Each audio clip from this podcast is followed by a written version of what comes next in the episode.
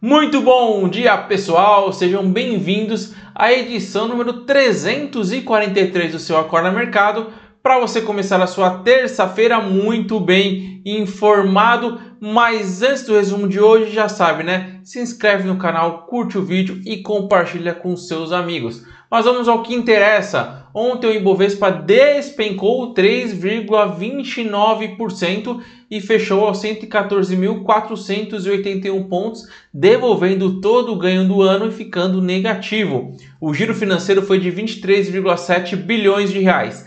Essa queda, para você ter uma ideia, foi a maior desde 27 de março de 2019. E mais uma vez, o grande vilão da bolsa foi o coronavírus, que já causou 106 mortes e mais de 4 mil infecções. Só ontem a quantidade de infectados teve um salto com cerca de 1,3 mil novos registros. Todos aumentaram o grau de preocupação após a OMS, a Organização Mundial da Saúde, passar a classificar como elevado o risco internacional do coronavírus após qualificá-lo como moderado. É, ele, aliás, após qualificá-lo como moderado na semana passada. Então ele levou esse grau de risco, se retratou. A decisão de Pequim de proibir viagens ao exterior dos turistas chineses deve pegar a economia japonesa em cheio, lembrando que os chineses são os turistas que mais gastam no Japão. Mas é claro, não só a economia japonesa deve sofrer, já há uma clara preocupação com o crescimento global, o crescimento econômico global, já que a China é uma das grandes locomotivas do mundo e essas locomotivas e essa locomotiva deve parar por um tempo. Prova disso foi o adiamento do feriado prolongado do Ano Novo Lunar, que foi estendido por mais três dias até 2 de fevereiro. Ainda segundo as autoridades chinesas, escolas, universidades e creches vão adiar o início das aulas após o feriado. E como se não bastasse, anunciaram que as bolsas do país ficarão fechadas por uma semana até 3 de fevereiro. No Brasil, uma jovem foi internada com suspeita de coronavírus em Minas Gerais mas por enquanto não temos nenhum caso no Brasil. Nesses momentos de incerteza, os investidores tendem a procurar ativos mais seguros, como ouro, dólar e os títulos do Tesouro dos Estados Unidos, bem como o iene. O iene é uma moeda, a moeda japonesa é muito forte e muito segura. É claro que os investidores aproveitaram e já realizaram os lucros. Alguns devem aproveitar a oportunidade para entrar no mercado, já que algumas estavam, algumas ações estavam muito esticadas, ou seja, subiram muito em pouco tempo, sem ter uma grande causa. Fato é que é difícil entender a extensão do impacto econômico que o vírus pode causar, pois até uma estabilização pode demorar aí um até dois meses. O ideal é monitorar e pode ser um bom momento para aquisição de ações por conta das boas perspectivas para o Brasil, quem estava esperando a bolsa cair um pouco para poder aumentar o número de ações, que é o, o ideal, né? Ainda em Brasil, no relatório Fox foi mantida a expectativa de crescimento de PIB para 2020 em 2,31%, mais de IPCA foi reduzido de 3,56% para 3,47%, a taxa de câmbio subiu de R$ 4,05 para R$ 4,10, já a expectativa para a Selic finalmente foi reduzida de 4,5% para 4,25%. O índice de confiança do comércio, medido pela FGV, subiu 1,3 ponto em janeiro deste ano e chegou a 98,1 pontos, em uma escala de 0 até 200 pontos. Esse é o maior nível desde fevereiro do ano passado, quando atingiu 99,8 pontos. Então, notícia positiva. O dia foi marcado também pela notícia da aprovação pelo CAD da compra da Embraer pela Boeing. Lembrando que a decisão engloba duas transações a aquisição pela Boeing de 80% do capital do negócio de aviação comercial da Embraer e a criação de uma joint venture, joint venture quando duas empresas se juntam para determinado negócio, uma determinada operação. E nesse caso é para a produção da aeronave de transporte militar KC 390 com participação de 49% da Boeing e 51% da Embraer. Ontem, após o pregão, a Cielo divulgou seus resultados, nada animadores, também já era esperado. Em 2019, a Cielo terminou com lucro líquido de 1,58 bilhão, resultado 49,7% menor do que o registrado em 2018, refletindo o impacto crescente da forte competição no setor. Da, ainda falando em bolsa, né, aprofundando bolsa, das 73 ações do índice, apenas 5 ações fecharam no positivo: Telefônica Brasil, Raia Drogasil, TIM, Eco Rodovias e Localiza. Já as ações da Cielo fecharam no 0 a 0 à espera do balanço, que saiu só depois do pregão, né? Enquanto todas as outras do índice fecharam no vermelho. As ações da Petrobras e Vale perderam juntas 34 bilhões de reais em valor de mercado só ontem. As ações da Petrobras recuaram 4,33% aos R$ 28,03, acompanhando o quinto dia seguido de queda do preço do barril de petróleo, que vem sofrendo aí pelas preocupações com a China. As ações da Vale despencaram 6,12% aos R$ 50,51. A mineradora é impactada pelos temores de efeitos econômicos do surto do coronavírus, já que a China é um importante mercado importador de commodities. Os bancos seguem sua trajetória de queda. As ações Itaú recuaram 2,16% aos R$ 33,50. Do Bradesco recuaram 2,30% a R$ 33,56, mostrando aí a correlação muito alta entre Bradesco e Itaú, e sempre estão ali bem próximos. Banco do Brasil caíram 0,98% a R$ 50,30 e do Santander caíram 0,98% também aos R$ 43,45.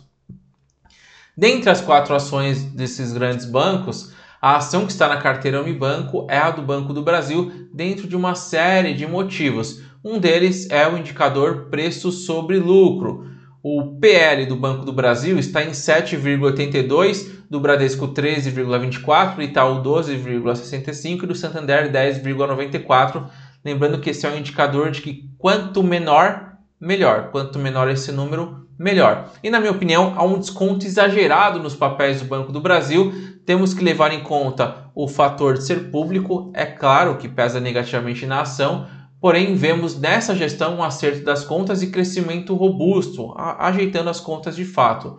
O ROI, por exemplo, saiu de 10% para 19,5%, que é muito parecido com o ROI dos bancos privados. Essa é uma ação para, para com certeza ficar de olho em 2020.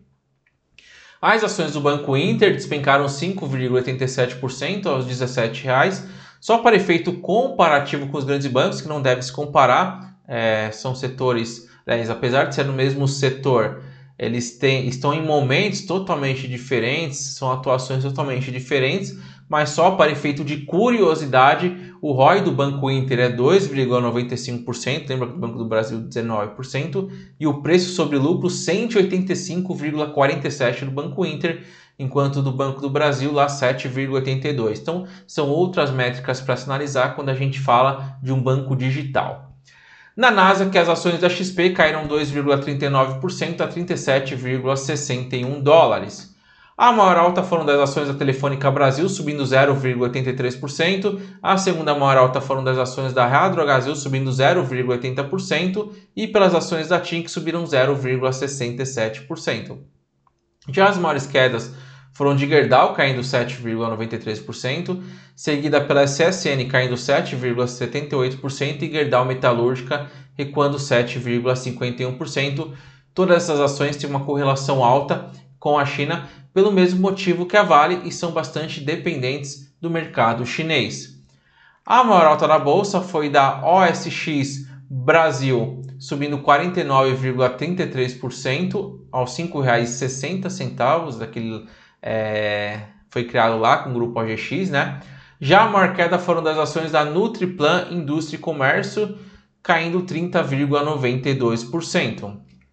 O dólar voltou a subir novamente não só por aqui, mas em todos os países emergentes. Uma preocupação com o impacto no crescimento econômico que o vírus pode causar tem o potencial de afetar mais os países emergentes. Com isso, o dólar subiu 0,60% por aqui, fechando aos R$ 4,20.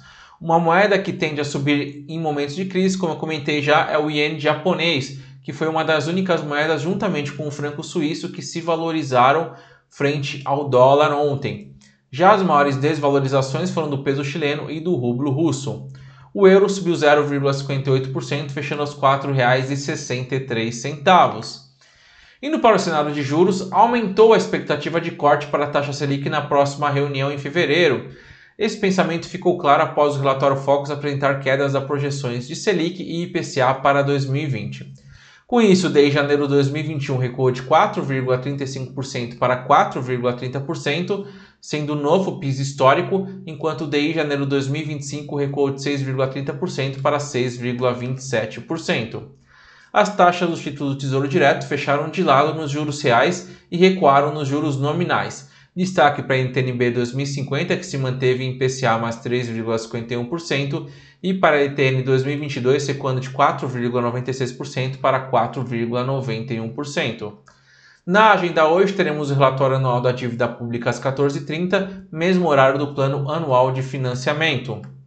Nos Estados Unidos, as bolsas tiveram pior dia em mais de três meses. O Dow Jones caiu 1,57%, o S&P 500 caiu 1,58% e o Nasdaq caiu 1,89%. O Departamento de Estado americano elevou seu alerta de risco de viagens para a China para nível 3, que significa que os cidadãos americanos devem reconsiderar viajar para o país asiático por causa do novo coronavírus, então mão viagem para a China.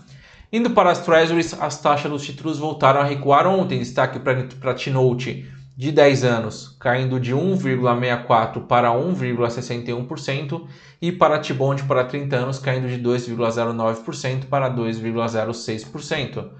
Na agenda norte-americana, teremos os dados de encomendas de bens duráveis às 10h30 e às 12 horas o índice de confiança do consumidor. No calendário de balanços, teremos 3M e Pfizer, duas gigantes aí antes do pregão, e a Apple após o fechamento, essa sim, gigante. Todos os índices das mais movimentadas bolsas da Europa fecharam este primeiro pregão. Aliás, é, esse primeiro pregão após o aumento da é, o aumento da, da classificação da OMS passando para elevado, caindo mais de 2%. Praticamente todos os índices lá caíram mais de 2%. O maior choque foi sentido pelos, pelos papéis de empresas de luxo, companhias aéreas e hotéis, que têm grande demanda dos consumidores chineses. As principais empresas de luxo da Europa perderam mais de 50 bilhões de dólares em valor de mercado desde o início do surto na semana passada. Frankfurt caiu 2,74%, Londres caiu 2,29%, Paris caiu 2,68%, Milão caiu 2,31% e Madrid caiu 2,05%. Na Ásia, as bolsas chinesas seguem fechadas, sobraram Tóquio, que está, se, que está recuando 0,75%, recuperando não, recuando 0,75%, e Seul caindo 3,25%. Os contratos futuros de petróleo fecharam ontem a quinta sessão consecutiva de perdas, ainda pressionados pelos receios sobre a proliferação do coronavírus que pode prejudicar a demanda pela commodity. O WTI caiu 1,93%, fechou a 53,14 dólares, enquanto o Brent caiu 2,25%, fechando a 59,32 dólares. O contrato de ouro OZ1D subiu 1,66%, enquanto as criptomoedas estão operando em alta nas últimas 24 horas com o Bitcoin subindo 4,97%, a Ethereum subindo 3,22% e a Ripple subindo 1,94%. Das 10 maiores moedas digitais, 9 estão subindo. Para finalizar, o IFIX recuou 0,88%, continua essa trajetória de queda. A maior alta foi do fundo de investimento imobiliário Bradesco Carteira Imobiliária Ativa, subindo 2,77%, enquanto a maior queda foi do fundo de investimento imobiliário Patra Edifícios Corporativos, caindo 4,23%. É, ontem foi um dia ruim também para a carteira Unibanco, as ações recuaram, sofreram bastante, principalmente a Via Varejo, caiu 7,33%, mas seguem bastante positiva desde o início do mês. E por hoje é só, uma ótima terça-feira e bons negócios. Vejo vocês amanhã. Tchau!